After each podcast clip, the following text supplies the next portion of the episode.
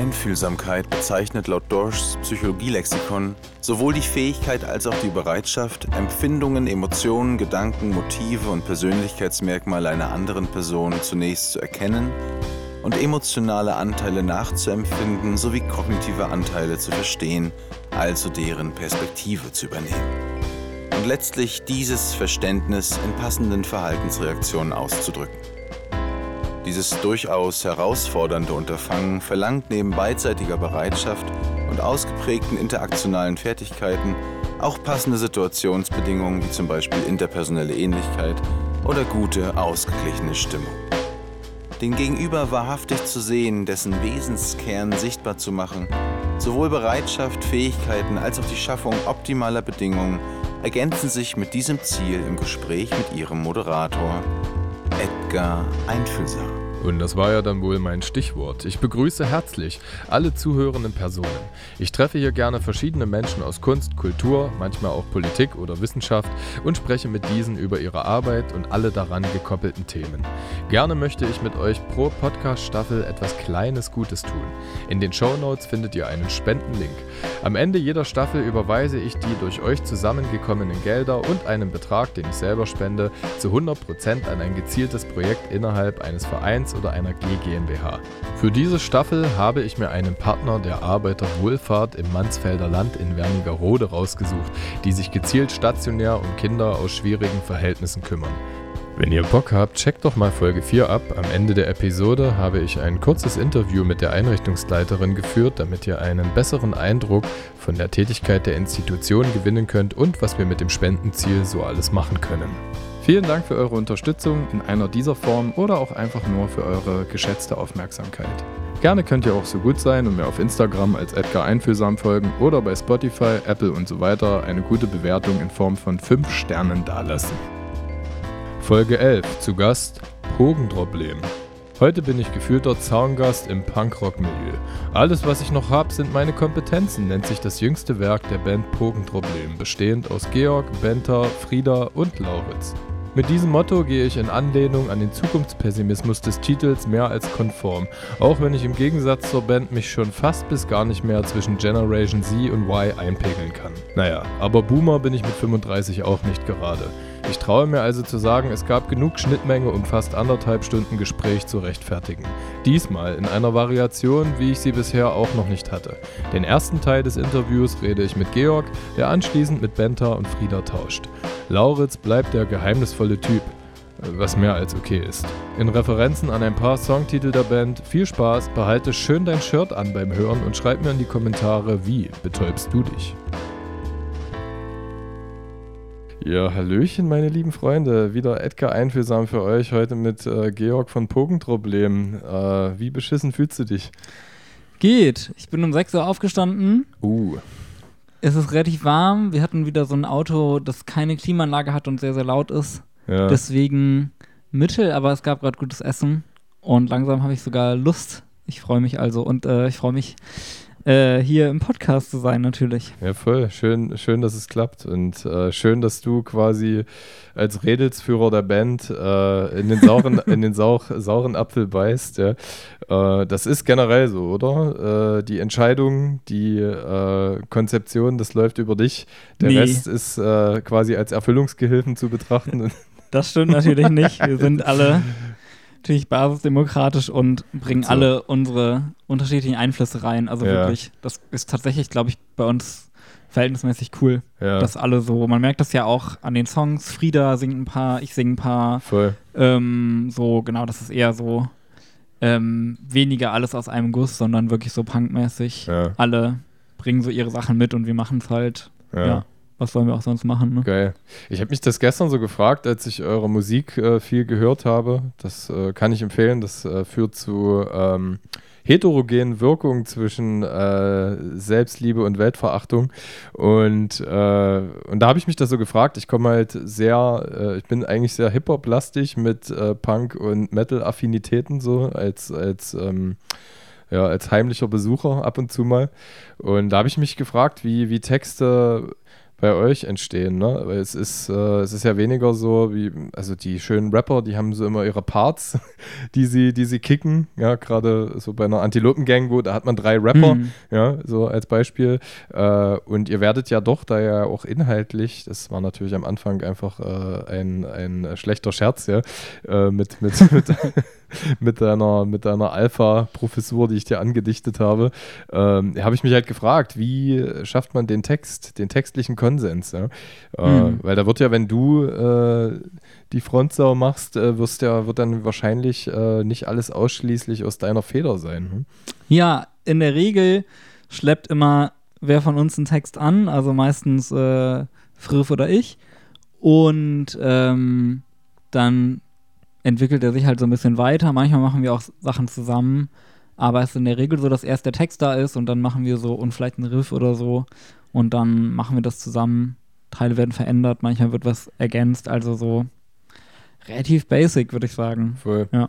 Aber ist das bei euch auch so, der, der Klassiker, die angestrebte gestrebte Symbiose aus Musikalität und Textinhalt. Weil ihr habt ja doch, äh, wenn du hast gerade von so einem Riff gesprochen, wenn ich irgendwas mag, sind bei euch manchmal so die Stilbrüche und auch die Wort- äh, oder die semantische Symbiose aus, aus Wort und äh, Takt, die ja doch schon manchmal echt geil unerwartet bricht, ja. Und Danke. das stelle ich mir, das stelle ich mir dann äh, da will ich einfach mal Mäuschen spielen. Ich will euch nicht entmystifizieren. Ich bin noch immer so, so ein Arsch, der so architektonische Fragen stellt zum Werk. ähm, ja, aber sag mal ein Beispiel. Also, ich meine, das mit den Brüchen, voll, also würde ich sagen, safe. Das finden wir wichtig, auch in Punk vor allem. Aber ich wüsste, wenn ich jetzt drüber nachdenke, wo gibt es eine Symbiose aus Bruch im Text und Bruch in der Musik. Ich habe es vielleicht falsch formuliert. Also mich, äh, mich interessiert so ein bisschen äh, das, was alles irgendwie formvollendet und on point wirkt, ja, auf äh, die, die geneigte ZuhörerInnen. Da, äh, das, das, das muss ja irgendwie äh, entstehen, ja, und da romantisiere ich mir halt diverse Sessions vor, wo man sich halt auch teilweise 20, an 20, 30 Sekunden, drei Stunden aufhält und irgendwie auch Kompromisse machen muss aus dem, was man sagen möchte und aus äh, dem, wie es dann musikalisch umgesetzt wird. Ja, ja genau. Ich meine, das ist dann, ich glaube schon, als wir jetzt diese letzte Platte aufgenommen haben, gab es schon so Momente, da waren wir auch irgendwie eine Woche lang im Studio, auch das erste Mal so richtig irgendwie und haben dann immer so 12 bis 16 Stunden am Tag gemacht. Das war wirklich ein bisschen viel. Ja. und auch irgendwie so sehr, ich habe danach erstmal drei Monate gar nicht Gitarre gespielt, weil es irgendwie so oh, viel war. Und da gab es natürlich so Momente und dann ist es aber auch schön. Also wenn das gelingt, finde ich, dann passiert da irgendwie nochmal so eine Dynamik, dass man ganz viele Sachen noch so hinkriegt und so und die dann so entstehen. Und ich glaube, wenn das mal, sowas klappt ja auch nicht immer, mhm. dann kann es schon, glaube ich, auch viel Konflikte geben. So, das ist bei uns aber bis jetzt nicht so passiert. Geil. Schade. Also müsst ihr noch warten, bis ihr euer, bei welcher Metallica-Doku war das? Ich glaube ja. bei St. Anger, bis ihr eure Gossip-Doku äh, drehen könnt. Ja, ja äh, hoffentlich nicht, ey. Boah. Ja, die, das letzte Doku-charakteristische ist jetzt, glaube ich, so um die äh, vier Jahre her. Ähm, eure schöne Dokumentation über verschiedene oder diverse Formen von äh, Utopien äh, die wir alle anstreben unter Beihilfe oder Koexistenz von geschätzten MusikerInnen aus eurem kulturellen Dunstkreis. Ähm, ja, voll, jetzt sind wir die vier Jahre später, sind wir ja mies in die Dys Dystopie gerannt. wie, wie erträgt sich das und wie lässt sich das? Ist ja eigentlich cool, ist ja Nährboden, musikalischer Nährboden. Ja, ja also, äh, ne, wir haben diese Doku ist ja so 2020 rausgekommen und wir mhm. haben die genau vor allem 2019 gedreht. Ja. Auch zum Beispiel mit Agneke Joe, die ja dann heute auch spielen, die wir da Geil. auch das erste Mal getroffen haben, oh, zum echt? Beispiel. Ja, krass. So. Ähm, und das heißt, manche Sachen sind daraus so voll geblieben. Und wir haben lustigerweise die Doku auch in Leipzig, äh, hat die so Premiere gefeiert. Ja. Nämlich so mitten im ersten Corona-Sommer ja. bei so einem Utopie-Kongress, der hier war. Ach, das war gar nicht 2018, ja? Ich habe das irgendwie jetzt 2018 nee, nee. verortet. Ah, okay. Nee, okay. 2020 so. Ja, ja. Also das ist rausgekommen und da war ja dann schon so Pandemie. Ähm, und das ne, trägt aber so einen Vibe aus so 2019 ungefähr so mit sich. Ja, ja und man merkt das ja auch in der letzten Platte jetzt, dass es düsterer geworden ist einfach, ne? Und ähm, ja, also ich glaube, jetzt langsam vergisst man es, glaube ich, viel, aber ich habe das Gefühl, dass diese ganze Pandemie, multiple Krise, Inflation, Lieferketten, Struggle, all die Sachen wirken sich ja schon sehr doll aus, auch wenn man es irgendwie jetzt neigt, vielleicht auszublenden. Aber ja, also ich meine, das ist schon wirkmächtig, würde ich sagen. Mhm. Ja, ich versuche für mich da immer so ein äh, generisches Empfinden zu destillieren, weil ich selber natürlich, ich mag zynische Kunst. Ich fühle mich. Äh, Nimmt das eigentlich auf? Äh, über das nehme ich nicht auf. Ah, ja. Wir machen ja jetzt nur den Sorry, Recorder. Zwischenfrage. Ich mag, ich mag aber Leute, die mitdenken. Ja. Ich habe nur gesehen, dass sie beim Laptop das gar nicht aufnimmt, aber es, es nimmt jetzt über den Rice Recorder auf einfach. Ne? Ja, ja, voll. Es fühlt sich auch super kontraintuitiv an, oder? Man ist, glaube ich, da schon äh, was ist äh, euer bester nicht recordeder Song? Äh, gibt es sowas noch? Ja, wir haben nur so sch sehr schlechte Handyaufnahmen, die wir nicht mehr rekonstruieren können, aber ja. einige auf jeden Fall. Ja, krass. Ja. Ich habe das öfter schon mal gehabt, äh, wenn ich mit Bands spreche, die sich sogar zum Beispiel entschieden haben, in dürftiger Tonqualität aufgenommene Nachtaufnahmen mit irgendwelchen Distortions doch noch in den Song mit einbauen zu lassen, weil der Vibe oder der Flavor einfach nicht kopierbar war, ja. Ja, voll. Ja. ja. Aber oh Gott, jetzt habe hab ich, mich, hab ich mich voll von dir wegnavigiert äh, oder vom eigentlichen Thema. Genau. Ähm, ja, genau. Also ich, äh, ich fühle mich irgendwie in sarkastisch bis zynischer Kunst wahnsinnig gut aufgehoben, weil es ja doch äh, Kompensationsmodell sein kann, um das Ganze genießen zu dürfen. Ne? Und äh, dann frage ich mich aber mal, ich mag auch euer Spiel zwischen Generation Y und Z. Du hast es ja vorhin so scherzhaft gesagt. Ja. Ich bin fast, fast schon oder fast Generation C. Ähm, und äh, dann frage ich mich aber, äh, war es nicht irgendwie anders krass äh, dystopisch oder apokalyptisch beschissen äh, um die 1940er, 30er und Co. Also diese Zeit hat auch wie ihren eigenen Soundtrack zur Apokalypse, also ihre eigene Trübung. Es wirkt äh, es wirkt auf eine sehr perfide oder subtile Art pessimistisch, was wir gerade zu spüren bekommen, weil im bewussten Blickfeld nach Pandemie alles erstmal normal ist. Es ist doch durchaus mehr als lebenswert, ja, so offen und ehrlich muss man sein. Und was potenziell aber jetzt so sich entwickeln kann daraus, ist pure Stochastik, ja, äh, in, in dem ganzen Wissen, was wir dazu haben. Ja, ja, ja, also ich würde sagen, es ist ja so eine Popkultur, so apokalyptische Vibes sind ja schon sehr sichtbar gerade. Also sei es irgendwie, ich meine, das ist jetzt schon ein längeres Thema, irgendwelche Katastrophenfilme oder so, das gibt es ja irgendwie seit immer. Aber auch jetzt, ich finde so ein ganz gutes Beispiel ist so dieses letzte Donuts-Album, was mhm. ja auf die Eins gegangen ist, wo das sehr äh, konkret drin vorkommt viel und auch ähm, die aber auch so ein bisschen so ein ja, bisschen dialektisches Moment da drin ist irgendwie auch de der Frage des Umgehens und des Copens und vielleicht Gegenstrategien, auch wenn das ein bisschen wenig vielleicht vorkommt, aber da ist mir nochmal sehr doll aufgefallen und ich finde schon, dass es einfach, mh, hm, ja, also irgendwie präsent ist mit diesem Apokalypse-Vibe und ich glaube, das ist halt irgendwie schwierig, weil eine Apokalypse, ich meine, es ist auch diese ganzen letzte Generation Sachen oder so, die haben mhm. ja auch mhm. dieses apokalyptische Narrativ und es ist irgendwie, ist ja auch so, also die Bedrohung ähm, so Klimakrise macht mich persönlich auch übertrieben fertig. Also mhm. ich verdränge das einfach sehr viel auch. Mhm. Ähm, und trotzdem bringt so ein apokalyptisches Narrativ vielleicht auch nicht so mega viel, sondern eher quasi wirklich die Frage, wie kann man da so was Emanzipatorisches rausziehen? Wie kann Voll. man irgendwie ja Sachen organisieren gegen die Klimakrise oder gegen so den Status quo oder so? Und das geht also bei so einer ganz apokalyptischen Perspektive natürlich auch schnell verloren, weil dann der Punkt ist halt eher drauf zu scheißen, so auf alles, ähm, ne, was ich auch sehr nachvollziehbar finde. Aber genau deswegen finde ich es, ja, es ist irgendwie, finde ich gerade auch in der Popkultur gerade eine schwierige Aushandlung. Ich finde, es gibt nicht so viele gute Songs zur Klimakatastrophe zum Beispiel. Das ist ja. auch ein Punkt, an dem wir gerade arbeiten. Ah, ähm, deswegen, ähm, und es ist nicht, es ist einfach wirklich nicht so leicht. So. Und dann ist es eher genau dieses weiß nicht, dieses Jandisi-mäßige irgendwie Y2K-Revival Sachen machen und so ein bisschen mhm. Spaß haben, ne, finde ich auch total nachvollziehbar als Umgang, aber das so zu vereinen, ja, ist echt, also auch künstlerisch eine Herausforderung und gesellschaftlich sowieso, mhm. politisch, ja. ja. Ich mag Kunst, die da viel mehr darf, als die wahrhaftige Lösungsorientierung, äh, weil es halt immer noch eine Form von Unterhaltung und Sensibilisierung analog zueinander ist. Ne? Aber vordergründig erstmal Unterhaltung und äh, Konsensschaffung zwischen vielen Individuen, die sich natürlich verloren finden und gerade auch eine Generation Z ist ja in Summe gefühlt wesentlich politisch aktivistischer als äh, jetzt zum Beispiel eine Boomer-Generation. Ich stigmatisiere jetzt mal bewusst, ja. ähm, und äh, auf einem anderen Blatt äh, fand ich das interessant oder vertiefungswürdig, was du jetzt gesagt hast, ähm, wie man damit real umgeht, ja, weil ich habe mich, ich habe mich mir die Frage auch vor kurzem gestellt. Ich finde, ein, ein ganz furchtbarer Ort kann eben auch Instagram, TikTok und Co. sein. Da sage ich jetzt nichts Neues.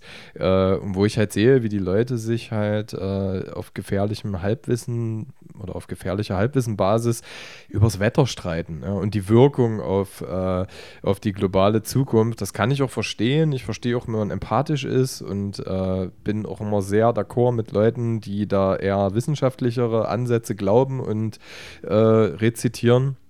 Hm, aber ich äh, denke wirklich darüber nach, abseits von Kunst, wie man sowas gesamtgesellschaftlich besser moderieren könnte. Und äh, zudem ist Klimakrise dann in beide Richtungen ein wahnsinnig be äh, aufgeladener Begriff, ja, super destruktiv äh, konnotiert, ja. Und eigentlich äh, ist ja die Frage, wie bekommt man das hin? Also auch äh, Leuten verständlich zu machen, äh, dass man was tut und erzählt dabei eher eine gute, konstruktive Geschichte, als den Menschen die Pistole auf die Brust zu drücken und ihnen konsequent zu sagen, was man falsch gemacht hat. Ich meine, der Umgang mit Fehlerkulturen, äh, das geht schon bei, bei Kindern los. Ich äh, fast in jedem, jeder Podcast-Folge äh, schwärme ich von meiner fünfjährigen Tochter und wenn man eine solche hat, ja, was ist die dann eigentlich für eine Generation? Wurde das schon definiert? Fragen ist dann Alpha? Ist Alpha wieder? Ja. Springt dann wieder zurück, oder? Ja. Ich glaube schon. Es gab sie schon mal. Generation Alpha klingt so, äh, oh oh. Der klingt nicht gut, das stimmt. Ja, auf ja. jeden. ähm, nee, genau, aber äh, man sieht das ja schon anhand von Kindern. Äh, ich äh, habe vor kurzem einen von meiner Frau zugeschickt bekommen, einen pädagogischen Bericht, wie geht man besser mit Fehlerkulturen um, weil meiner Tochter auch jetzt neuerdings immer Dinge sehr peinlich sind, wenn sie was falsch macht, ja. Und äh, Vordergründig fühlen sich Menschen in ihrer bisherigen Lebensführung, die ja nur Reproduktion der kapitalistischen Narrative ist, welche die letzten Jahrzehnte aufgebaut und äh, aufgestanzt wurde, eben erstmal gemaßregelt. Und es passiert eben genau das Gegenteil. Ne? Ja, aber ich habe das Gefühl, dass so ähm, vielleicht auch durch diese Fridays for Future Bewegung oder diesen großen Demo-Cycle so ein Bewusstsein dafür, dass es halt Konsumkritik allein nicht sein kann, hm. schon verbreiteter ist jetzt. Hm. Ähm, und ich glaube, das ist eben ganz wichtig. Und ähm, genau, würde ich sagen. Wollte ich wollte noch einen zweiten Punkt machen, habe ich jetzt vergessen. Ähm, weil ich immer so furchtbar lange Monologe halte. Ich habe bestimmt irgendwas, irgendeine Initialzündung getriggert vorhin.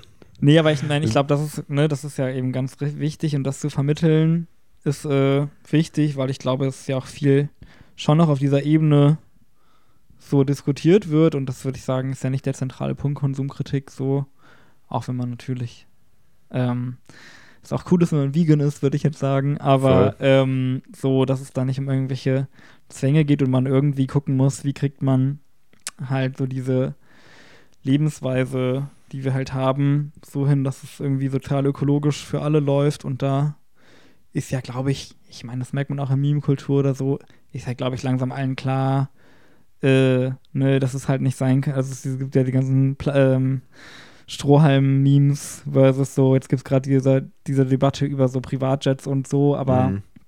auch jenseits von Privatjets gibt es ja irgendwie auch noch andere Punkte, Energiekonzerne oder so, ne? Ja, also, ja. dass das eher die Ansatzpunkte sind. Ähm, genau, das glaube ich, hoffentlich denke ich, dass es klarer wird. Ich, vielleicht aus so einer Degrowth-Perspektive reicht es wahrscheinlich dann trotzdem nicht, aber das quasi äh, erstmal. Was meinst du, was für eine Perspektive? So Degrowth. Ja. Also wirklich zu sagen, ne, es braucht halt irgendwie, wir müssen von diesem Wachstumsparadigma runter. Ja. Da würde ich sagen, dass auch aus so einer postkolonialen Perspektive natürlich alle dann wirklich ihren Lebensstandard, also sich der Lebensstandard irgendwie ändern muss bei allen. Mhm. Graduell, aber das heißt halt erstmal natürlich ähm, trotzdem, dass es dann so sozial-ökologisch irgendwie laufen muss mhm. und dass man jetzt nicht anfangen kann, irgendwie Leuten irgendwas vorzuschreiben, ähm, während genau so Superreiche oder so immer noch komplett machen, was sie wollen. Ja, so, und das ist aber natürlich schwer durchzusetzen, ne? Ja. Naja, wir kennen, wir kennen die Probleme. Wir, wir, wir kennen die Grundsatzprobleme und dass das halt so multikausal ist, äh, äh, ist macht das Ganze noch emotional schwerer einzuordnen. Äh, ich finde es auf jeden Fall super cool, äh, vegan und antikapitalistisch zu sein und freue mich einfach ähm, ob der großen Menschenansammlung äh, die einfach irgendwie cool ist, die so äh, in ihrer eigenen individuellen Daseinsführung solche, solche Sachen halt einfach umsetzen. Und das ist In Leipzig vielleicht. in Leipzig total, ja. Also wir sind ja, wir sind herzlich willkommen im, im, im Gallien, der Fascho-Hochburg schlechthin. Also es ist ja wirklich äh, auch hier super schwer zu ertragen. Und man ist auch innerlich immer zwischen den, sage ich mal, Entscheidungswegen gepegelt, bleibe ich hier und halt die Fahne oder verpisse ich mich einfach nur, weil ich es einfach nicht mehr ertrage, ja. Ähm, und trotzdem finde ich das faszinierend, wie äh, intellektuell schon definiert und sehr gut beschrieben wurde, äh, welche Kollisionen gesamtgesellschaftlich gerade passieren. Ja? Ob das nun äh, Deklassierungsängste seitens äh, äh, des Mittelstandes ist hier vor Ort äh, in Bedrohung durch Migration.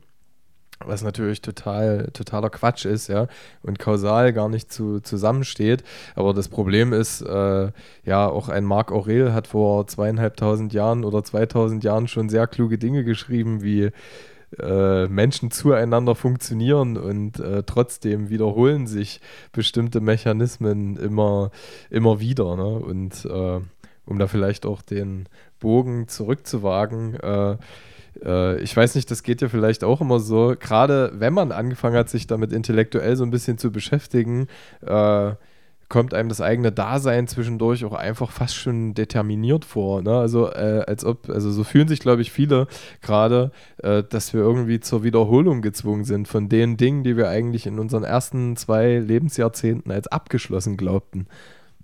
Aber was meinst du zum Beispiel? Also, Ähm, ja, Kollision auf Basis von Machtfantasien äh, irgendwelcher Oligarchen und Fremdenfeindlichkeit der Menschen, äh, die darunter populistisch gesteuert werden. Ne? hm. Ja, also ich meine, ich bin jetzt ja noch nicht so alt, deswegen, also ich nehme das Darf eher ich mich als trauen, so, dich zu fragen, wie alt du bist? Willst du mein Freundschaftsalbum schreiben? ja, was würde Äh, Lieblingsfilm stehen? Ich kann auf jeden Fall so viel sagen, dass ich unter 30 bin. Ja, cool. ähm, Hätte ich auch nicht anders was für die- geschätzt. Für die Punk-Szene jetzt ja, Ja. schon äh, besonders ist fast. Aber ähm, auch nicht nur.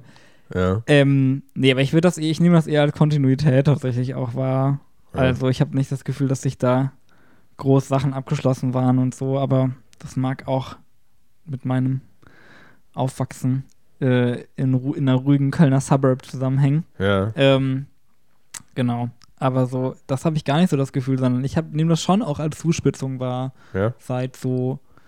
Aber ne, das geht halt analog mit dem, darum geht es ja auch viel in unseren ersten Platten und so, dieses Rauskommen aus den Suburbs, ganz klassisches Ja. Motiv irgendwie und sich dann politisieren eben genau so Sommer der Migration und so und seitdem würde ich sagen, ist es schon auch als eine Zuspitzung spürbar, so gerade was die extreme Rechte angeht und Fragen im Punkto Klimakrise halt auch, würde ich sagen. Und ich denke mal, Leute, die ein bisschen älter sind, würden wahrscheinlich auch sagen, es ist jetzt schon sehr lang auch irgendwie das Gleiche Mhm. und so. Aber genau, das ist, glaube ich, für mich oder für uns ist es eher nicht, hat das nicht so ein Wiederholungsding gerade, würde ich sagen, sondern eher so ein, ja, eher, dass es sich, der Prozess irgendwie, wi- ja, merkbar ist auch in den Sachen, die wir, wenn wir jetzt Können wir zurückgucken das, auf, Entschuldigung, ja. können, können wir das ein bisschen sezieren? Weil es, es Ja. interessiert mich jetzt mal. Ich will auch noch verstehen. ich weiß auch, dass äh, ähm, auf Basis von vielen Gesprächen, die ich schon geführt habe, dass man manchmal äh,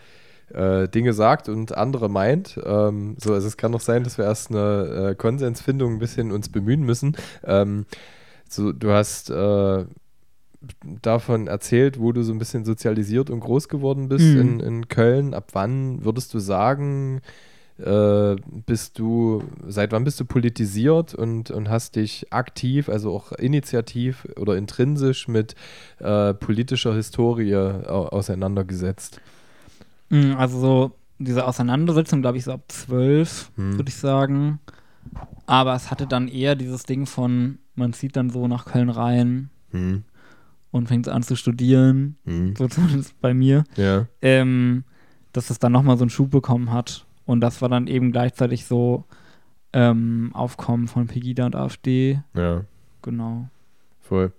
Genau. Und dann, äh, genau, also man fügt ja auch, den Schluss kannst du sicherlich jetzt auch ziehen, wenn du äh, ein imaginäres Gespräch mit deinem 17-jährigen Ich führen würdest. Man fügt ja auch immer wieder neue Ebenen hinzu, wenn man jetzt mal den Dekadensprung macht, ja, und dann ist immer die Frage, ob man mehr weiß oder ob man anders fühlt. Das finde ich auch immer interessant. Also ähm, so wie man sich halt nie als fertig äh, betrachten sollte, den finalen Zustand nicht ausrufen sollte. Äh, ich habe auch ganz großen, große Angst vor meinen 50ern, ja? weil ich sehr viele, weil ich, äh, weil ich sehr viele Menschen, also man weiß einfach, es ist ja neurologisch auch beschrieben, was da mit dem Gehirn passiert, dass es sich eben viel mehr auf Dinge, die man bereits kennt, auf konservative Denkmuster beruft potenziell, ja? aber dass man da so ein bisschen aktiv dagegen arbeiten kann. Äh, und den Selbstanspruch habe ich schon. Und deswegen ist jetzt, genau, ist einfach einfach die Frage, ähm, oder mich interessiert, ob ich das richtig verstehe, wenn du sagst, du hast nicht so ein Wiederholungsempfinden, äh, ob wir da über die, die gleiche Betrachtung reden. Denn ich habe das so gemeint, dass ich die ganzen Errungenschaften der letzten Jahrzehnte sehe ne? und natürlich aber auch alle Dinge, die nicht bearbeitet wurden. Zum Beispiel okay. eine angemessene Entnazifizierung Deutschlands, wie sie eigentlich nach den Nürnberger Prozessen nicht passiert ist, wie man ja jetzt sieht ne, in dem der Geist eben doch irgendwie überleben konnte oder konserviert werden konnte, um jetzt wieder aus, aus, aus der fremdenfeindlichen Wunderlampe zu kommen. Und so meinte ich das irgendwie. Es wird einem klar, dass, äh, äh, dass man sich oder ich vielleicht, also vielleicht bist du da ganz anders äh, äh, äh privilegiert oder erfahren, äh, dass ich geglaubt habe, bestimmte Dinge würden so nicht mehr vorkommen. Ah. Ne? Und bin deswegen jetzt äh, manchmal, wenn ich mich falsch sortiere, demotiviert, weil ich sehe, wie im Individuum eigentlich für mich wenig Probleme stattfinden, denn ich kann mit, sage ich mal, mit einem Bodensatz von 10% ausgenommen, aber mit den restlichen 90% vis-à-vis im Raum immer recht gut konstruktive Lösungsansätze äh, finden. Gesamtgesellschaftlich wird es dann eben schwer. Ne? Also so meinte ich das eher. Ne? Mhm. Ja, aber genau, da würde ich sagen, ähm, ich glaube, das Ding mit diesem Aufwachsen ab Ende der 90er, mhm.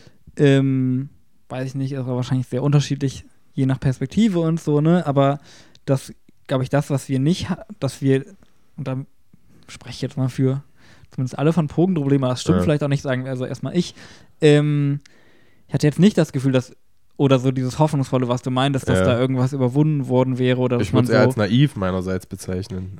Ja, und ich glaube, vielleicht ist genau das oder ja. das, was jetzt auch noch stärker so Gen Z prägt oder so, ja. das gibt es halt nicht mehr, diesen Gedanken, sondern es ist halt wirklich pessimistischer. Ähm, und genau, ich würde schon sagen, dass man auf der anderen Seite schon noch sowas wie so eine gesellschaftliche Modernisierung in Anführungsstrichen merkt. Das ist ja auch die Frage, bei diesem Punkt gibt es einen Rechtsruck oder so, ne? Ist ja eher der Punkt, dass es halt so eine, ja eher so eine ähm, äh, Polarisierung gibt und irgendwie so extreme Rechte, neue Rechte stärker mobilisiert hat und so. Aber dass so gesamtgesellschaftlich schon man sagen kann, dass es auch eine Liberalisierung gab, die man ja auch irgendwie merkt. Mhm. Jetzt zum Beispiel, ähm, ja, was so Queerness angeht, wobei wir da jetzt auch krass wieder so einen krassen Backlash erleben. Vielleicht ist das wirklich so ein Punkt, da hast du vielleicht recht, mhm. dass, glaube ich, das so eine Sache ist, wo ähm, ich bis jetzt auch eher so ein graduelles Empfinden hatte, wo man jetzt so einen dollen Backlash gerade einfach merkt. Mhm. Vielleicht ist das ein gutes Beispiel tatsächlich, wenn ich so drüber nachdenke. Ähm, genau, aber sonst, ähm, ja, gerade was so Klimawandel und so angeht, habe ich das einfach gar nicht das Gefühl, das, mhm. was du beschrieben hast. Ja, ja, gut, Klimawandel bin ich, bin ich bei dir äh, viel, also da habe ich auch nichts Vergleichbares auf Abruf. Das ist einfach scheiße und da habe ich Wissen akkumuliert die letzten drei, vier Jahre, fühle mich eben wissenschaftsgewandt, ohne mich da jetzt als äh, Professor ausrufen zu wollen. Ich habe mhm. auch nur Dinge von klugen Menschen äh, gelesen und vertraue sowieso einem wissenschaftlichen Ansatz, der nicht die Anmaßung besitzt, sich morgen nicht revidieren zu dürfen, äh, am meisten. Ähm, absolut, ja. Und dann fand ich auch interessant in, in einem ganz guten Buch, äh, ich glaube, äh, Philosophie der Migration war das, äh, wird auch darüber geredet, dass, das fand ich recht aufschlussreich, dass wir auch keine geografischen Sicherheitsräume haben, sondern eher temporäre. Ne? Also du hast zum Beispiel so ein bisschen auch über die queere Bewegung geredet. Äh, das das hat es ja auch schon gegeben. Also die Warschauer Ghettos waren ja bohemische Orte äh, von sexueller Diversität geprägt und 20 Jahre später standen da KZs. Ja? Ähm, äh, das, das hat eben alles schon mal stattgefunden. Und äh, am Ende ist es eher so, dass mein Bild sich dahingehend revidiert hat, äh, dass wir uns sehr über diese temporären Orte freuen dürfen, in denen 10, 20, 30 Jahre an bestimmten Plätzen dieser Welt also eine freie Entfaltung überhaupt möglich ist. Ja? Hm. Ja, ich weiß nicht, ob ich so diese historischen, ob ich das so sehen würde, dass ich diese historischen Analogien so aufmachen würde, dass es manchmal da so hm und dann geht es wieder weg und dann äh, gibt es hier wieder sowas, das weiß ich irgendwie nicht, ähm, ob ich das ganz so vergleichbar sehen würde, aber ich glaube, der Punkt, und das ist vielleicht auch genau das, was wir dann Gott eben 2019 in dieser Doku, das ist jetzt mhm. ein großer Sprung vielleicht, aber so einfangen konnten, dass vielleicht sowas wie DIY-Punk 2019 für uns zum Beispiel so ein Raum war, ja. wo irgendwie viel ging und ähm, genau, sich das jetzt eben durch die Pandemie zum Beispiel auch doll verändert hat, ne? Und mhm. ähm, also manche, genau, ich glaube, bei zum Beispiel vielen Orten gibt es so neue Leute und so und äh, wir merken das auch, dass viel so junge Leute irgendwie auf unseren Konzerten sind, die so richtig on fire sind, weil die vielleicht auch eben jetzt drei Jahre Corona in ihren so besten Jahren, keine Ahnung, hatten. Ja. Ähm, und das ist, glaube ich, auch viel so. Und ich glaube, andere Räume gehen halt dann so ein bisschen unter oder spannende Frage ist jetzt auch, und das betrifft uns ja auch selber, was für einen Impact hat jetzt diese, dieser größere Ausbau von so äh, Musikförderung, Neustadt Kultur, mhm. hat das irgendwie einen Impact oder so? Finde ich, wird gerade auch viel diskutiert und ist auch wichtig. Ähm, genau, ne? Also, das ist jetzt vielleicht, dieses, das ist immer so, so ein temporär ist irgendwie alles, da würde ich dir schon zustimmen, aber ich würde es, glaube ich, jetzt nicht so sehen, dass es immer so, ähm, ja, so ist historisch irgendwie ganz so ist, dass es immer wie so Well Wellen so gibt, sondern dass es schon auch immer. Ich glaube nicht, dass das statisch ist, ne? Genau. Ja. Irgendwie so. Schon richtig tief eingetaucht. Uiuiui. Ah, ja, genau. Ja. Ist das zu anstrengend? Nee, gar nicht anstrengend. Okay. Es, sind ja, ich finde es immer faszinierend, auf, auf welche Art, zu welcher Tagesform Menschen andocken können. Also wir hätten ja, ich habe das auch manchmal, wir hätten ja auch komplett äh, ins Plaudern geraten können, ja. beginnend zum Interview und auch auf die auf die Art, wie ihr euch musikalisch artikuliert, äh, einen Dialog starten können. Ähm, wann hast du gemerkt oder wie hat sich das, vielleicht hat es sich ja auch organisch entwickelt, dass das die Sprache ist, in der du gerne fühlst? So wie, so wie du in Form von Texten kommunizierst.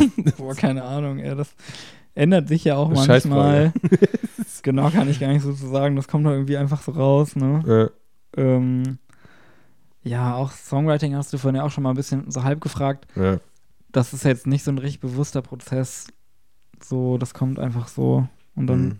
schreibe ich immer so Notizen auf und dann irgendwann strukturiert man das vielleicht nochmal ein bisschen, ne? Aber weiß ich nicht. Ja. Das ist einfach so.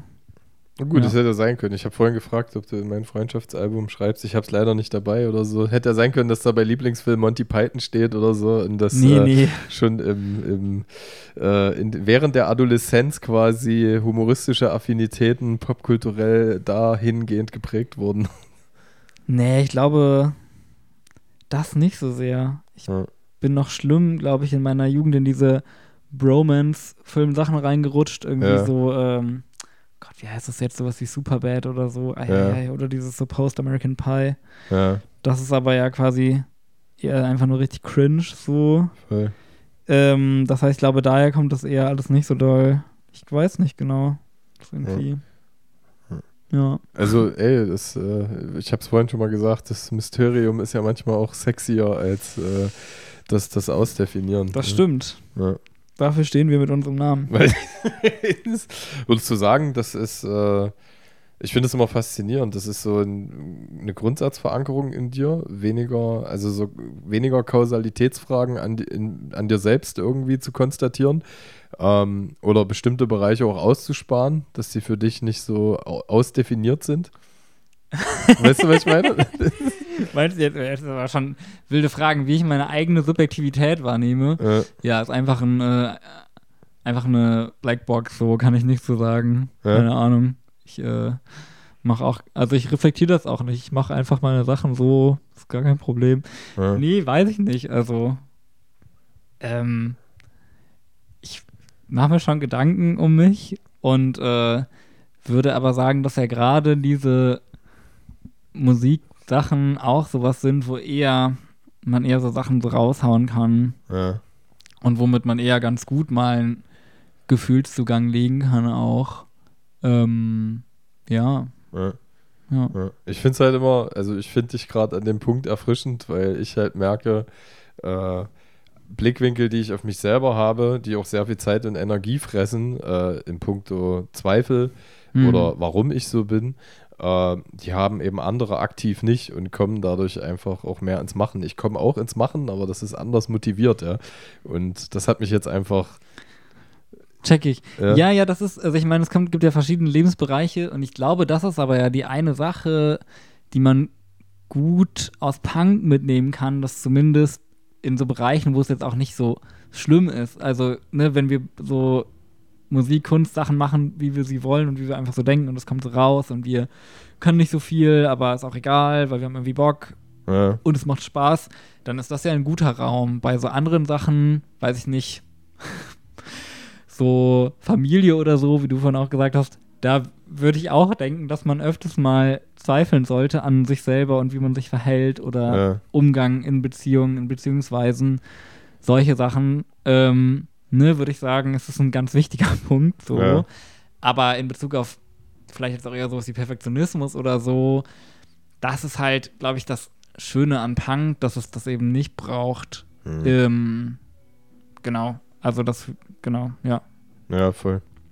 Und du hast vorhin gesagt, äh, das ist schon, ich glaube, ja, du hast dich schon als äh, recht jung klassifiziert für, für, für Punk. Ich mag dieses Lied äh, von Toten Crackhorn im Kofferraum. Punkrock hat mein Herz gebrochen.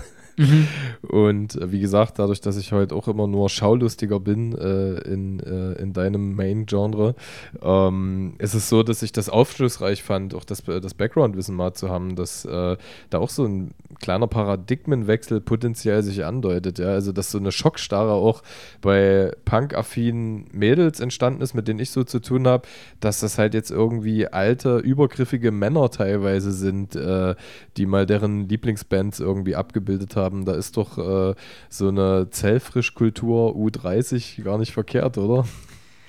Ja, Gen also, ja, ja, ich, Ne? ähm, ne, es gab ja auch, das haben ja viele wahrscheinlich mitbekommen, viele Diskussionen über dieses Shirt-An-Lied von uns, ne, was Ja. ja einfach so ein bisschen, ja eher so ein bisschen goofy auch gemeint ist von, ne, also ich meine, wir haben das geschrieben, weil das cool ist für uns und wichtig, dass wir bei Konzerten nicht immer noch so ansagen, also machen wir trotzdem, aber dass das schon mal so gesetzt ist als Ansage, Ja. ähm, dass Leute doch bitte einfach ihr Shirt anlassen sollen aus vor allem feministischen Gründen. Ähm, genau. Ähm, aber es ist ja so ein bisschen goofy und bringt ja eigentlich das Argument ein, hey, lass doch mal dein Shirt und dann können alle so die nicen Parolen oder Brands lesen. Mhm. Ähm, und das hat ja durchaus zu ein paar Wellen geführt in äh, bestimmten Ecken der Punk-Szene, Mhm. was wir nicht erwartet haben. Und genau, und da würde ich aber auch sagen, dass so ein reines Altersargument macht da auch keinen Sinn. Also es gibt immer auch viele coole ältere Leute, es gibt auch viele Mhm. uncoole jüngere Leute.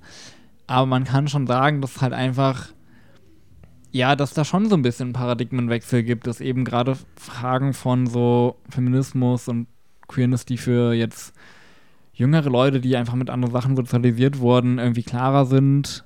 Ähm, und das kommt jetzt halt in Punk an. Es gab ja eben dieses Punk as Fuck Buch, ich- es empfehlen kann, Ja. ähm, wo das nochmal sehr deutlich wird, wie scheiße es halt auch ist für junge Frauen gerade, für Flinter in der Punk-Szene oder vor allem auch einfach hart so. Äh, und das ist ja auch, Mhm. aber ne, ich mag dieses Harte an Punk manchmal auch, dass es irgendwie so dieses ein fuck-mäßige so und auch dieses clownhafte, provomäßige, sind ja auch alles Potenziale von Punk irgendwie, aber das ist halt einfach, wenn es eben scheiß adressiert wird oder sich mit irgendwelchen misogynen Sachen mischt oder so, ist halt scheiße.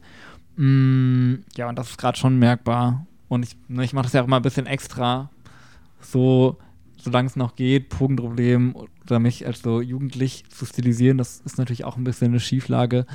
Aber ja, ich meine, Punk ist schon eher eine ältere Subkultur, gibt schon lange. Und äh, auch so viele Leute sind auf jeden Fall zumindest jenseits der 30. Mm, und da sind, glaube ich, andere Cultures irgendwie oder Jugendkulturen auch weiter als Punk, dafür in anderen Sachen halt nicht. Also diese Mhm. Sarconics von Punk und so neuen sozialen Bewegungen und Politik, der in Deutschland ja auch sehr, sehr stark ist und sehr historisch gewachsen ist, ist halt zum Beispiel sehr, sehr geil. So, ja. Ja. Geil. Also sehr aufschlussreich für mich. Als. Referat auch gehalten, ja, sorry. Nee, ich fand's geil. Ich fand's geil. Es ist ja. Ich assoziiere dann halt auch immer, also bei, ich find's lustig, Hip-Hop wird ja auch noch als äh, Jugendkultur äh, assoziiert, während halt einfach auch inzwischen äh, Eltern mit ihren Kindern zum Splash gehen, was ja auch nicht mehr äh, den DIY-Charakter hat von Ende der äh, 90er in Chemnitz, ne? wo das da aus dem Boden gestampft worden ist. Und äh, dieser Paradigmenwechsel, also ich weiß es nicht, äh, es ist super interessant, weil klar, äh, die Leute werden halt alt und sterben. Und äh, nur weil irgendwas mal gut war, könntest du ja jetzt auch sagen, okay, ey, Punk war schon immer sein Shirt auszuziehen. Ähm, äh, ist ja aber sehr archaisch hängen geblieben, von daher finde ich das einfach schön und provokativ. Und es ist erstmal so ein Grundsatzding. Also es, es räumt prinzipiell damit auf. Also ihr kommt jetzt wahrscheinlich auch, also es, es hat eine sehr aktive Filterfunktion, wie, wie, wie ich finde. Also ihr müsst euch potenziell wahrscheinlich weniger mit Menschen, die euch äh, falsch missverstehen, beschäftigen. Denn äh, das hatte man ja früher eben auch. Das, also jetzt könnte man sagen, äh, ihr seid dadurch noch nischiger geworden, weil ihr ja bewusst zu einer Klientel sagt, äh, äh, äh, verhalte dich bitte so nicht oder komm gar nicht erst hierher. Ne? Ähm, Ja, wobei das ja auch nicht so ist, das ist ja so angekommen, aber Ja. so ist es ja nicht. Es ist ja quasi, also wir haben ja, das ist ja der Witz, wir haben ja eine Platte über vor allem Arbeitskämpfe und Umgang mit so Polykrise gemacht. Also dieses alles, was ich noch habe, sind meine Kompetenzen. Drückt ja. Ja. auch das im Titel schon aus. Und es gibt halt diesen einen Song, der als kannst du einziger... das ad hoc aus dem FF, wie das als Abkürzung heißt? Alles, was ich habe, Nee, sind meine Weiß Kompetenzen. ich leider nicht, welche? weiß nicht. Ja, äh, Nee. Ja. Okay, sorry. Aber es ist nicht unüblich, dass in den Medien mit der Abkürzung des Albums gearbeitet wurde. Okay. ähm.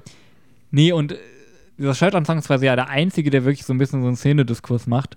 Und wir haben damit ja niemanden irgendwie gesagt, komm nicht zu Konzerten oder so, sondern einfach so, wir finden es halt nicht nice.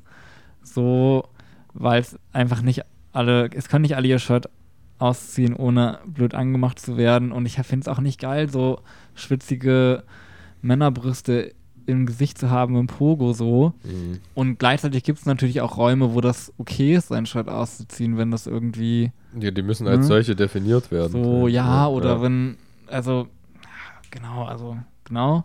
Ja. Und, ähm, ja, es ist ja potenziell gehen schon viele Sachen. Und auch wenn Leute so ein Verständnis von Punk noch haben, weil sie irgendwie das aus den 70ern mitgenommen haben, ist es halt auch fein, aber dann ist es halt auch cool, wenn man sich dann mal drauf einlässt, bei Shows zum Beispiel das nicht so zu machen. Das ist aber ja in der Regel auch so. Mhm. Also es war ja eher so ein bisschen so ein Online- Online-Ding, was ja auch so ein bisschen Trolling, glaube ich, war. Und das ist, ähm, ja, also ist halt, solange das nicht irgendwie so richtig ähm, beleidigend wird oder so, ähm, oder halt irgendwelche Ismen reproduziert, ist das natürlich für uns auch alles fein. Also, ja. Ja.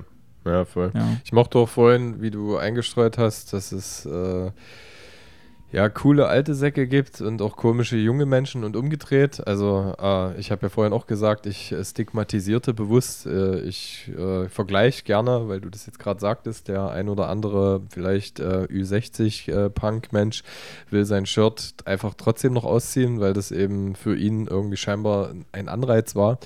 Äh, vergleicht das gerne auch wieder mit Veganismus. Also ich werde meiner 91-jährigen Oma die Sülze jetzt nicht ausquatschen.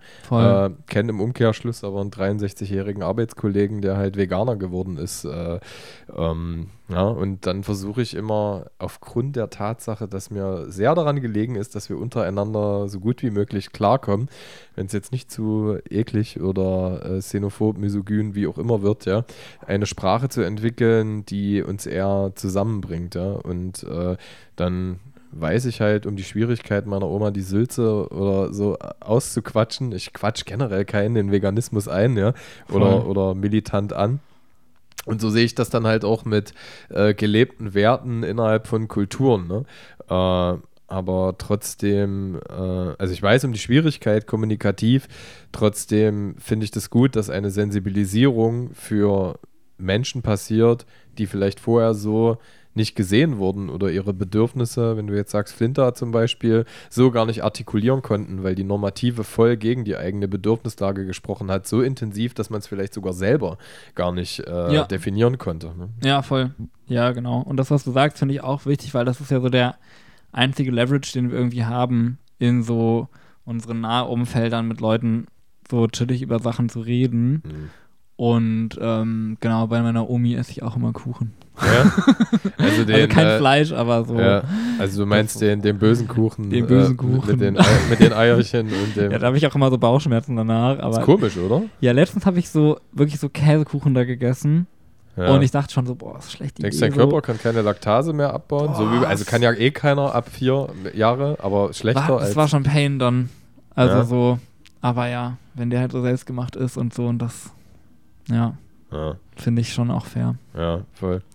Du hast so vorhin so ein bisschen was zu deinem Altersstigma in, in deiner Ausführung verbalisiert. Das fand ich auch ganz interessant. Äh, äh, ich glaube, du hast doch eine schlechte Chance. Also ich mochte dieses Klassenkampfthema auf äh, auf eurem Album. Alles, was ich habe, sind meine Kompetenzen. Ähm, aber die Frage ist, kannst du überhaupt, äh, du, äh, du bist ja in einer Kulturalterung oder romantisiere ich dich, musst du auch mit, äh, musst du innerhalb der Woche auch in die Legebatterie oder bist seid ihr gerade auf einem guten Level, wo sich das äh, ganz, ganz gut äh, selber trägt? Nee, Quatsch, wir machen, sind alle am Lohnarbeiten. Ja? Klar, ja, ja, ja. Also dieses, das werden wir jetzt natürlich oft gefragt, aber ja. also es kann ja fast niemand so davon leben, würde ich jetzt mal sagen. Dass, ja. Ich weiß auch nicht, ob man das will, also, oder ob wir, also wir wollen es gerade nicht so, mhm. weil wir haben jetzt schon dieses Jahr, ich weiß nicht, 30 Konzerte oder so mhm. insgesamt. Und ähm, ja, also ich glaube. Maximal ohne Kompromisse, würde ich jetzt sagen, oder? Ohne inhaltliche Kompromisse. Ja, und ich meine, ja. also wir spielen ja zum Beispiel nur Wochenenden, weil wir halt unter der Woche arbeiten. Ja, so. klar. Und ähm, wir haben, glaube ich, das Glück, dass wir alle nicht Vollzeit arbeiten und sonst, sonst ging das eh gar nicht. Und ich glaube, genau, also so, so viel kann man vielleicht sagen. Aber es ist doch trotzdem eine sehr geile Hybridstellung. Also die Tatsache, dass ich meine kulturellen Aktivitäten trotz Familienvater-Dasein und äh, anderen Herausforderungen, ne, Lohnarbeit, klar, ja. äh, beibehalten habe, äh, wirkt doch in mir selbst als ein Schutzpatron, der sich, äh, der sich die Identitätsstiftung noch ein bisschen ausgeprägter äh, behält. Ja, ja, ja, ja, das hast du gut formuliert, ne? Also klar, das ist voll das Privileg, dass wir jetzt die, also so, das immer noch machen können, dieses Bandding, und dass sich das jetzt selber ganz gut trägt, so also, mhm. ne, das kann man jetzt auf jeden Fall schon sagen. Ähm, und ja, das ist total krass. Und ja, genau, man ist jetzt die Frage, ich glaube, man kann auch, auch wenn man so weiter in so Jugendkulturen oder Culture, Kulturproduktion irgendwie aktiv ist, kann man trotzdem auch hängen bleiben und irgendwie regressiv werden in vielen Ways. Aber ich würde auch sagen, ähm, mir, hil mir hilft das, äh, irgendwie mich mit Sachen auseinanderzusetzen, unterwegs zu sein, Leute kennenzulernen, mit Leuten zu reden, natürlich auch in so einer bestimmten Bubble, das ist eh klar. Mhm.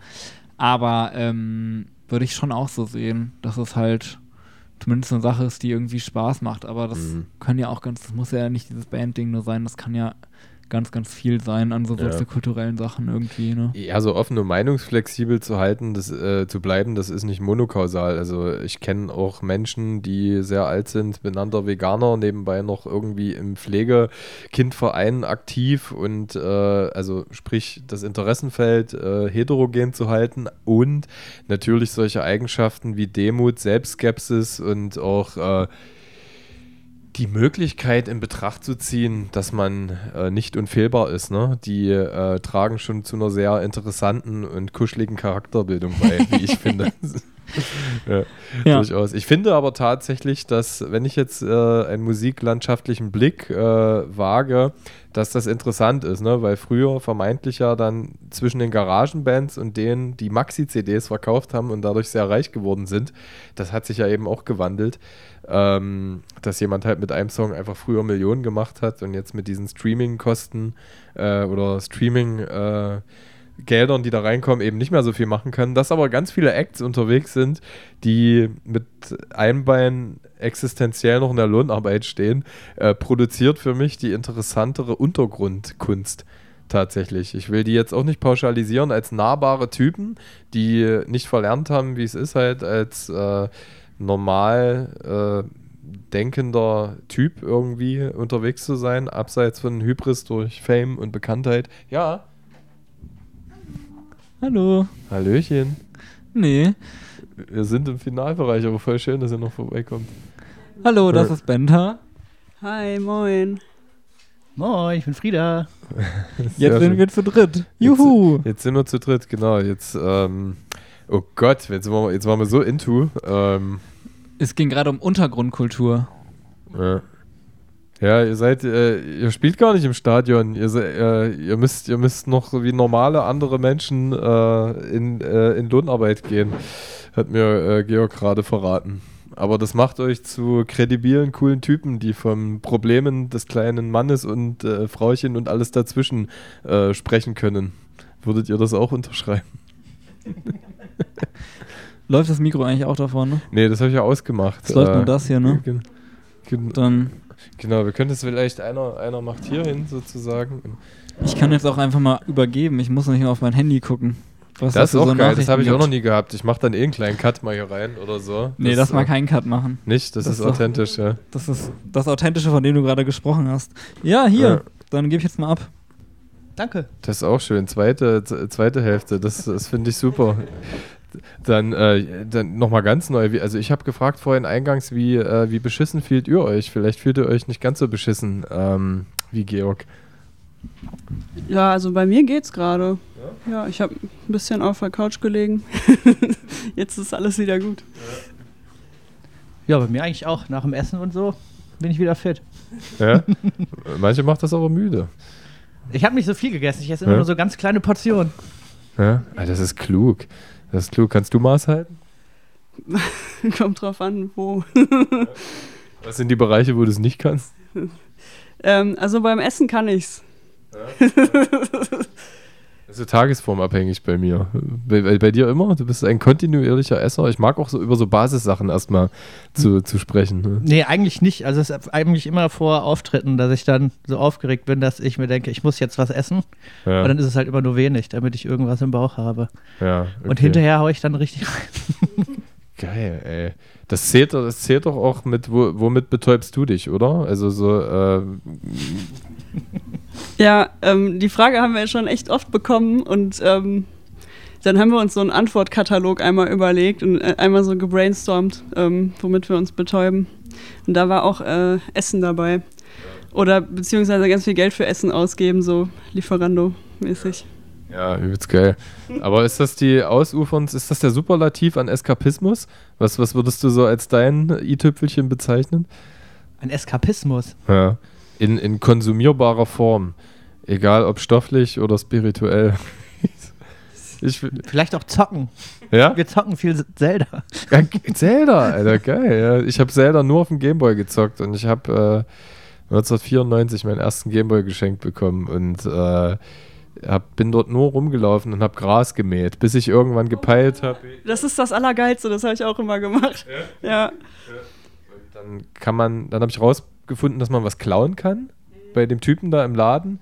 Aber bis ich übers Ufer gekommen bin, das hat, glaube ich, ein Dreivierteljahr gedauert oder so.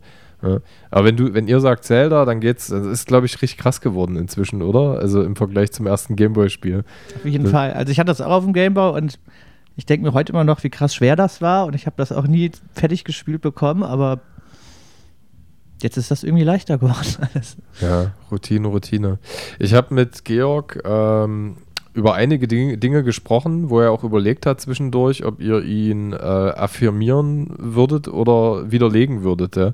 Also zum einen äh, haben wir unser aller Lieblingsgrundsatzthema äh, Dystopien und Utopien äh, nochmal repetiert. Ich meine, äh, ich in Verweis oder Referenz auf euer 2020 äh, hochgeladenes Video.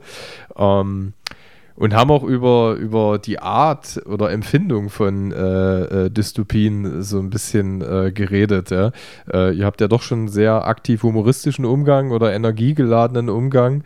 Äh, seid ihr alle aus Köln heraus sozialisiert? Also teilt ihr euch eine Heimatstadt oder kommt ihr aus verschiedenen Bubbles? Ich komme aus Dortmund und ich bin so im Umkreis Dortmund-Schwerte sozialisiert. Also ich bin früher viel ins Rattenloch gegangen falls das Leute hier im Osten kennen. Ähm, ja, und das äh, ist, glaube ich, schon ein bisschen anders als so diese Köln-Bergisch-Gladbach-Punk-Bubble. Da ging das, glaube ich, so ein bisschen rauer zu. Habe ich auch den Eindruck. Wenn ja? ich jetzt im Ruhrpott unterwegs bin. Ja. Ah, krass. Fühle ich mich immer sehr soft irgendwie. Ja. Aber als ihr euch so ein bisschen Werte synchronisiert habt in eurer Findung, ich glaube, du bist so das jüngste Bandmitglied, ne? Nicht, also jetzt nicht in, äh, äh, im, im, Baujahr bemessen, sondern was die Bandzugehörigkeit angeht. Das andere kann auch sein, sorry, da wollte ich jetzt nichts, nichts. Äh, ähm, werdet ihr ja wahrscheinlich gemerkt haben, dass ihr, äh, dass da hart Konsens in der Luft schwebt, ne? Egal, ob ihr jetzt in unterschiedlichen Räumen sozialisiert wurdet. Ähm, also zuerst mal dazu, ich bin das älteste Bandmitglied. Das jüngste, älteste. ja, genau. Und ja, genau. Ich bin ähm, Anfang 2020 dazu gekommen, also genau zu Anfang der Pandemie. Ähm, ja, ich, ähm, also manchmal merke ich immer noch so ein bisschen so Reibereien, irgendwie, wenn ich so merke, ja, wo man irgendwie herkommt und aus welcher Ecke so. Ähm, aber ich fand es auch voll spannend. Ähm, so, ja, so Leute, die man so gar nicht vorher kannte und gar keine Berührungspunkte hatte, irgendwie kennenzulernen und zu gucken, ja, wo ist man auf einer Wellenlänge irgendwie und wo vielleicht auch nicht. So, ja. Könnt ihr äh, Ambivalenzen gut aushalten, noch so, so äh, innerhalb der Band? Also so ein heterogenes Bild aus Konsens und auch unterschiedlichen Betrachtungen?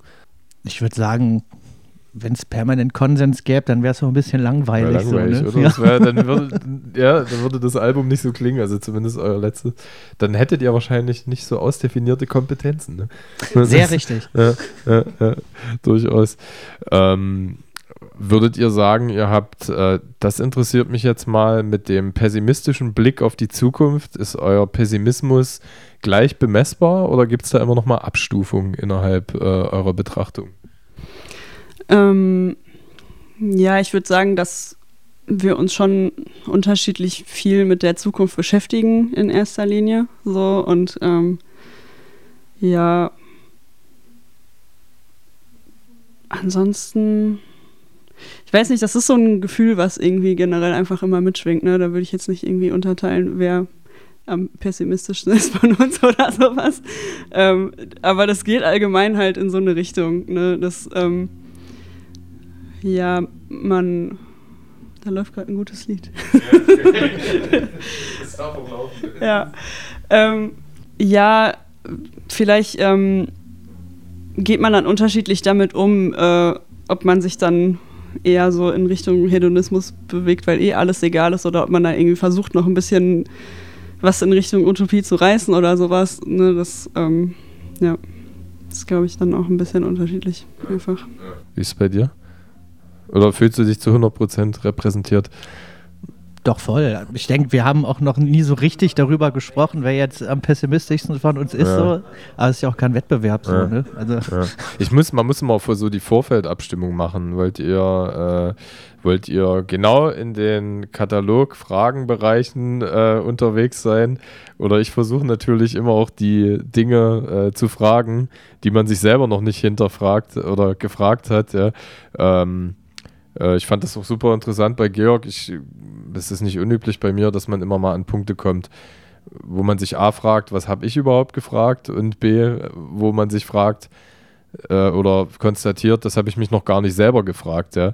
Und äh, ich glaube, wir hatten dann noch vorhin irgendwie den Punkt erreicht, dass es auch bestimmte Fragen gibt. Also es wäre auch langweilig, wenn alle Fragen beantwortet wären auf der Bewusstseinsebene. Ja. ja, ich äh, habe den Eindruck, das ist auch so ein charakteristisches Merkmal eurer Kunst. Weil wenn alle Themen ausdefiniert wären, äh, wären ja die Songs auch überflüssig. Das stimmt, auf jeden Fall. Wobei auch immer im gesamten Punk ja tausend Themen immer wiederkommen, ne? Ja. Und, äh, aber es, Ich glaube, das ist schon immer so ein bisschen so ein Merkmal von uns gewesen, so diese Ambivalenz so und sich nicht auf eine Sache festlegen wollen oder so ein bisschen Fragen dann trotzdem aufwerfen irgendwie. Ja, voll. Äh, aber das mit dem Hedonismus, das hat mir gefallen, den du so ein bisschen, was du aus, aufgeworfen hast, weil äh, wenn ich jetzt so den Wertekompass eurer Musik interpretiere oder mal so ein bisschen mir euch als Typen romantisiere, äh, sch- schwingt da ja schon eine solidarische Lebensführung auf Rücksicht, äh, das Umfeld, in dem man sich selber bewegt, aber auch gesamtgesellschaftlich mit. Und dann ist mit Hedonismus wahrscheinlich auch was anderes gemeint, als was jetzt die klassische Bourgeoisie als Hedonismus betrachtet im Vergleich zu einer Lieferandumbestellung, oder? Naja. Also ist die Lieferando-Bestellung quasi ein, ein, ein Fick auf die Zukunft oder einfach nur sich was Gutes tun? ja, es ist schon auch ähm, ein Fick aufs Konto auf jeden Fall. Da- das ist ja auch ein bisschen No Future, ne? Ähm, ja, ich meine, das widerspricht sich ja nicht, Hedonismus und äh, aufeinander Rücksicht nehmen, so finde ich. Ja, stimmt. Also gut, dann war es wieder so meine eigene Assoziation, weil Hedonismus für mich natürlich äh, so eine turbokapitalistische Lebensführungsweise ist, ne? Also aller Kreuzfahrt und, und aller mein Lifestyle verpulvert irgendwie CO2 für 2000 Existenzen. Äh, da gibt es wahrscheinlich dann irgendwie noch Unterschiede. Also ist euer Hedonismus wahrscheinlich irgendwie äh, verhältnismäßig noch zukunftsgewandt, ja. ja, also ich habe keinen Führerschein und auch Ja, nicht geil. so viel Geld, deswegen, keine Ahnung, kann ich auch nicht so viel verpesten. Ach, schade. Ja. Das ist, äh, ja. Und dann habt ihr auch noch eine Fahrgemeinschaft wahrscheinlich, oder? Ich habe es vorhin schon gehört, ihr stinkt eine Karre äh, ohne Klimaanlage voll, wie ich mir das sagen lassen habe. Ja, das stimmt. Aber die ist groß, also verteilt sich gut auch. Super. Es zirkuliert.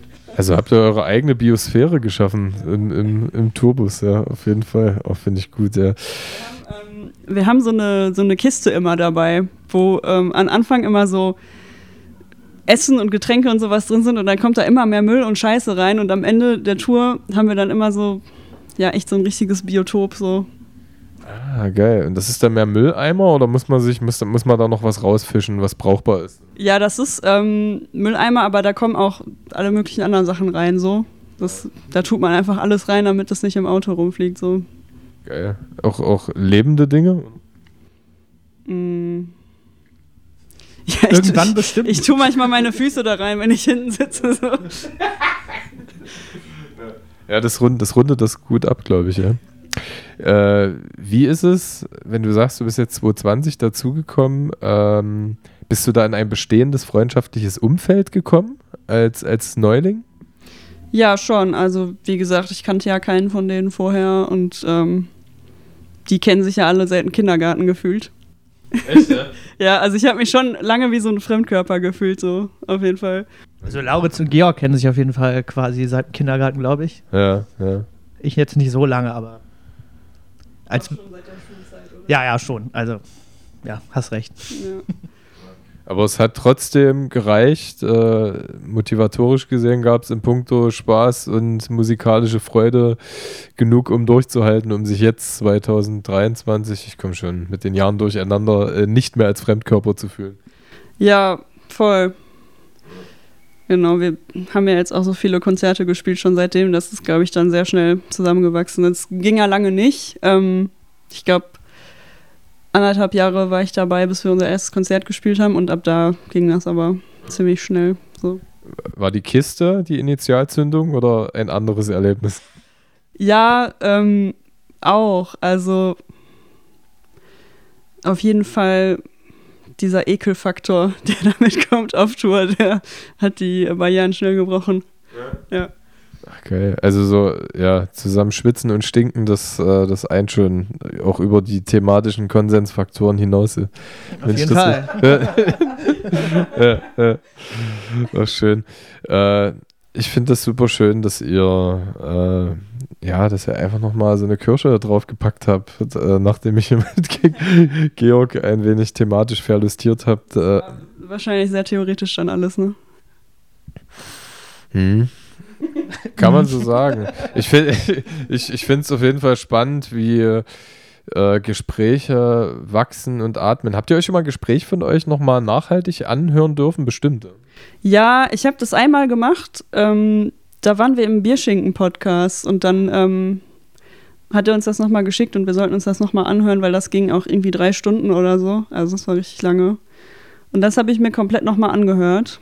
Aber sonst rausgeschissen und weg damit. Also, hast du es anders empfunden, als äh, während du gesprochen hast und involviert warst? Ja, schon. Also ich dachte mir schon, dass ich ziemlich viel dumme Scheiße geredet habe, aber im Nachhinein war es gar nicht so. Also mit Kompressor und EQ drauf äh, professionalisiert sich das so ein bisschen. Ja.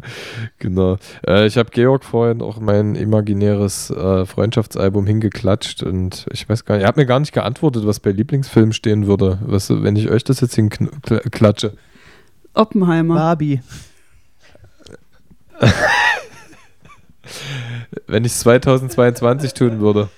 Ähm, Habt ihr einen von den beiden Filmen überhaupt gesehen? Ja. Beide. Ja? Also, also ich bin, man muss ja mal vorsichtig sein, aber ich oute mich einfach als Barbie Ultra und äh, Ja, also wir waren in beiden im Kino ähm, und ich fand, ja, ich war von beiden so ein bisschen enttäuscht. Also natürlich dieser äh, Marketing-Hype, der äh, hat da einem Versprechungen gemacht, die dann nicht eingehalten wurden, so, aber ja, war insgesamt eigentlich, fand ich solide, so beide Filme.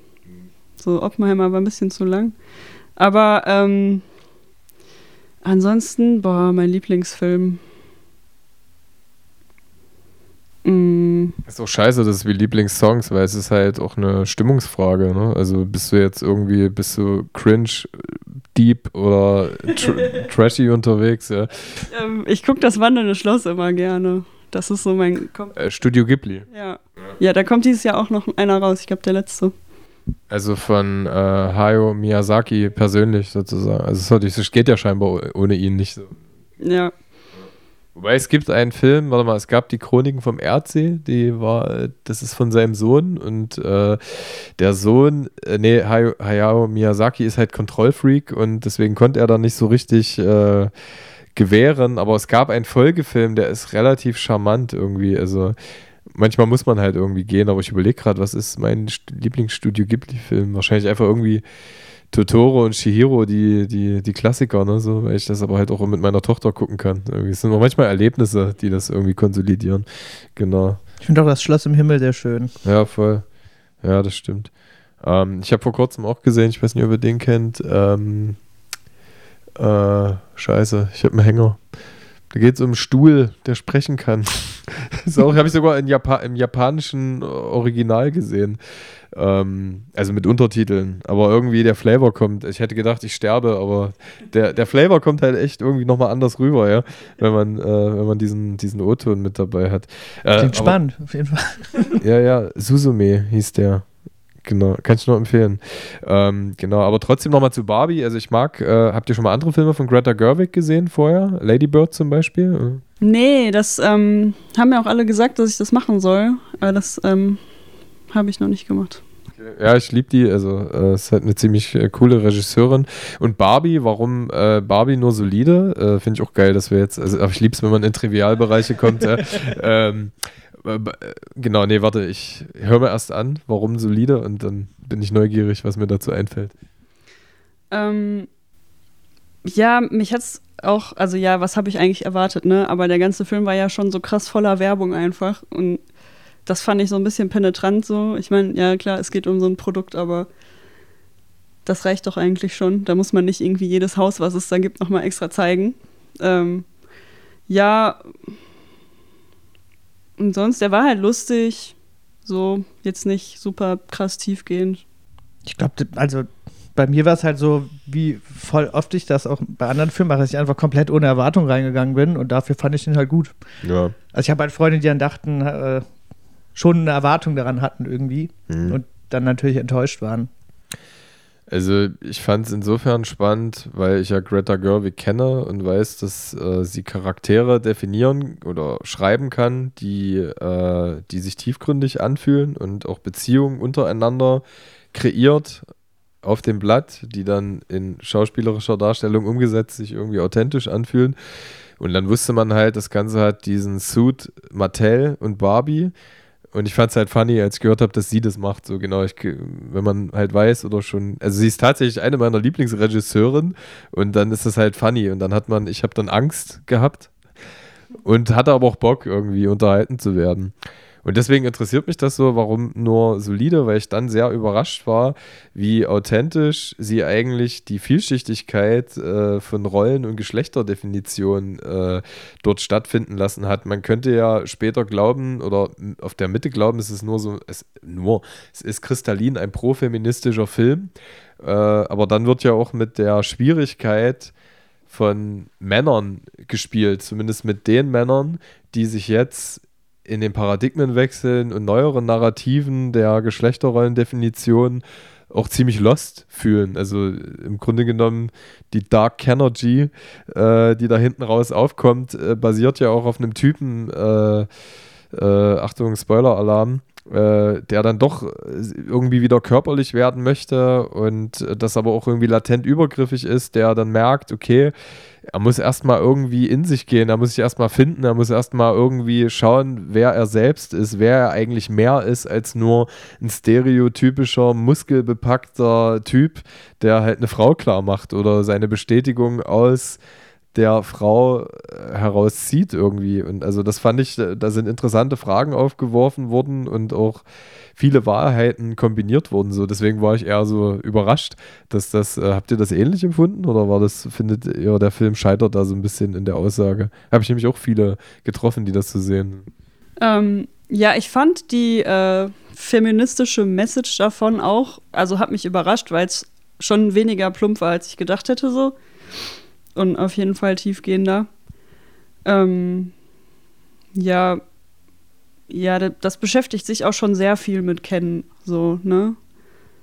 Wo dann vielleicht wieder so einem Typen ein Platz eingeräumt wird in einem Film, wo es eigentlich um eine Frau gehen soll, so, ne? Ähm, ja.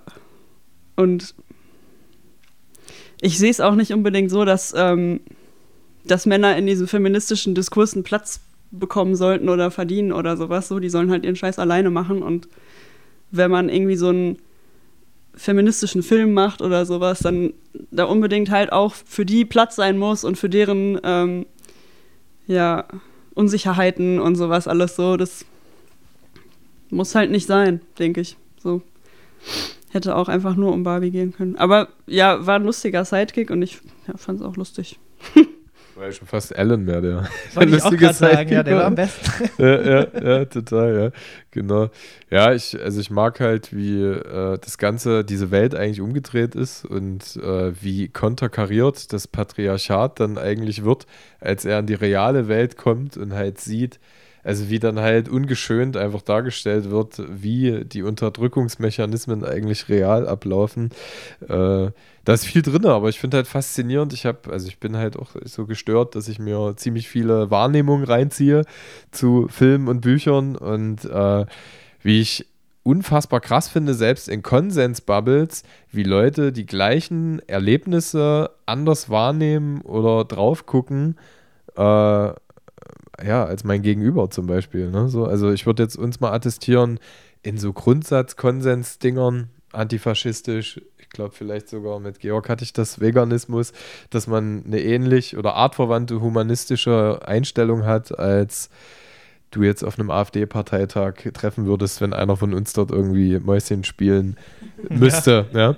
So, äh, aber trotzdem sind wir immer irgendwie entweder tagesformabhängig oder durch unseren Erfahrungsschatz auf unterschiedliche äh, Bonding-Punkte sensibilisiert. Ne? Also äh, was, was sind so, habt ihr da was erlebt, so gerade im Konsensmilieu, was da bisher eure krassesten äh, Unterschiede oder Reibungspunkte waren. Also irgendwie so ein Erlebnis, wo man halt echt gemerkt hat, dass Punk nicht der einzige konsensbildende Faktor ist. So. Fällt euch da was ein? Also wo noch mehr als wir sind nur Punks und hören Punk. Ja, ja, klar. Also bei mir, so als ich angefangen habe, gerade so im AZ-Kontext und so, halt auf jeden Fall auch so die politische Einstellung. Mhm. Was nicht heißt, dass alles Friede, Freude, Eierkuchen war. Ne? Also natürlich ja, ja. gibt es auch massig Idioten und. Ja. Ja, meinte ja, Georg auch vorhin bei Shirt an zum Beispiel. Ja. Also allein innerhalb der Punk-Szene trefft ihr ja noch ja, genug voll. Leute, die ihr Shirt nicht anbehalten wollen. Ne? Ah, du meintest ja auch gerade eher in Einzelfällen so, ne? Wenn man sich zu zweit trifft und wir beide mögen Punk, was mögen wir noch? ja, ja, ja. Ne? Also ich glaube, man kann sich nie frei davon machen, dass man glaubt, also ich habe das auch, ich gehe immer erstmal davon aus, dass ein vegan lebender Mensch oder ein antifaschistisch eingestellter Mensch äh, mir näher ist als jemand, der das nicht praktiziert und lerne dann aber, dass es so viele Soft-Faktoren sind und man sich halt auch innerhalb dieser Konsensmenge irgendwie entfernen kann trotzdem. Ja? Und äh, ich vielleicht sogar auch, also wow, mindblowing, mit einem Nicht-Veganer mehr Gemeinsamkeiten haben kann als, äh, als mit einem Veganer. Beispiel. Ne? So. Gehen vielleicht auch viele Enttäuschungen dann mit, mit her, oder? Also, wenn du diese Grundeinstellung hast, dass du, was du gerade geschildert hast. Ja, ich glaube, ich habe sie manchmal unterbewusst auf einer Oberf also auf einer bewussten Ebene ist mir das schon klar, aber ich wollte euch äh, äh, auch in ungenierter Weise quasi fragen, ob ihr diesem Ort äh, oder dieser Illusion manchmal doch irgendwie intuitiv doch noch, noch ein anheimfällt. Mm. Nope. ich, ja, ich glaube, da sind wir wieder an dem Punkt. Ähm, ich weiß nicht, ob ich darüber schon mal nachgedacht habe, so richtig bewusst. Also ich kenne das von mir, wie ich gerade meinte, dass ich das immer, also dann, wenn ich von ausgehe, ich treffe irgendwen auf einem Konzert und dann merke ich halt so, du bist ja voll scheiße. So, keine Ahnung. Ja, ja. Ja, also innerhalb dieser Punk-Szene oder linken Szene, es ist auf jeden Fall auch jetzt im Laufe der Jahre immer mehr, habe ich mich auch sehr davon entfremdet, so, weil ich auch ähm, gemerkt habe, dass echt viele Idioten da rumlaufen und ähm, viele Leute auch nicht so reflektiert sind, wie die gerne tun und sich auch einfach scheiße verhalten, so. Ja, und dass ich auch, ja, mit Leuten, die nicht irgendwo organisiert sind oder so, dann auch teilweise mehr gemeinsam habe, irgendwie. Ja, Dankeschön. Ich fühlte, ich fühlte mich schon allein auf weiter Flur. Äh, Im Spaß jetzt. Äh, genau, ja. Also ich glaube, man ist nicht frei davon, man muss da arbeiten, also mit einer gesunden Selbstskepsis immer dran zu arbeiten, äh, Pauschalisierung innerlich oder auf einer Gefühlsebene äh, zu praktizieren. Ne? Das ist auch so grob das, was ich meinte. Ja, aber schön, dass es euch auch so geht. Ähm, jetzt fehlt mir nur noch einer, aber ich würde einfach diesen Tag als äh, zufrieden abstempeln. Wunderbar. Ja, ist das der unextrovertierteste von euch sozusagen, mit dem ich jetzt nicht gesprochen habe, Lauritz? Ja, der ähm, macht einfach nicht gerne Interviews. Finde ich sympathisch. Ja. Also ich mache gerne Interviews mit Menschen, aber ich habe auch schon KünstlerInnen getroffen, wo ich dann im Nachhinein gemerkt habe, okay, geil, das ist einfach cooler, wenn die Person Musik macht. Und äh, wenn es ihr nicht liegt, dann alles gut. Der Lau kann dann das Schlagzeug stimmen in der Zeit. Genau. Ja, Finde ich gut. Ja. naja, ich wünsche euch auf jeden Fall super viel Spaß äh, hier auf der Bühne. äh, es ist trotzdem naheliegend, dass ihr viel Konsens entgegengeschleudert bekommt äh, seitens Publikum. Das ist hier, wir haben vorhin auch über Sachsen geredet. äh, da Ah, habt ja. ihr hier den höchsten Konzentrationspunkt, wo das passieren kann. Also ähm, ich werde es mir auch angucken, euch äh, auf jeden Fall noch alles Gute. Ja. Äh, liebe Grüße an Georg und bis bald mal. Ja, danke für das Interview. Bis bald. Bis bald. Tschüss, tschüss. Tschüss.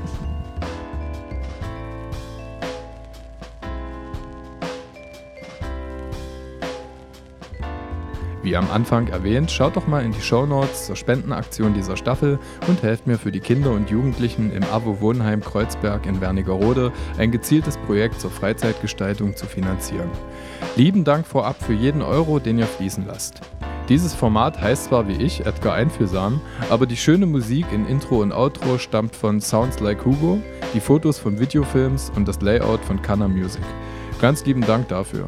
Das Intro wurde geschrieben und eingelesen von Freund und Psychologe Hans Christian Puls. Als redaktionelle Vorarbeit möchte ich neben meinen Recherchen und Vorbereitungen außerdem dazu zählen, die vielen schätzenswerten Gespräche mit meiner Frau, meinem Kind und jeden Austausch, Streit oder Debatte mit meinem bereichernden Umfeld, aka den schönen Menschen, die ich meine FreundInnen nennen darf. Ganz besonders liebevolle Grüße gehen raus an Kollege Hartmann, Vandalismus und Gossenboss mit Z, die das Format, wie es final geworden ist, mit gebrainstormt haben. Das war's. Bis bald.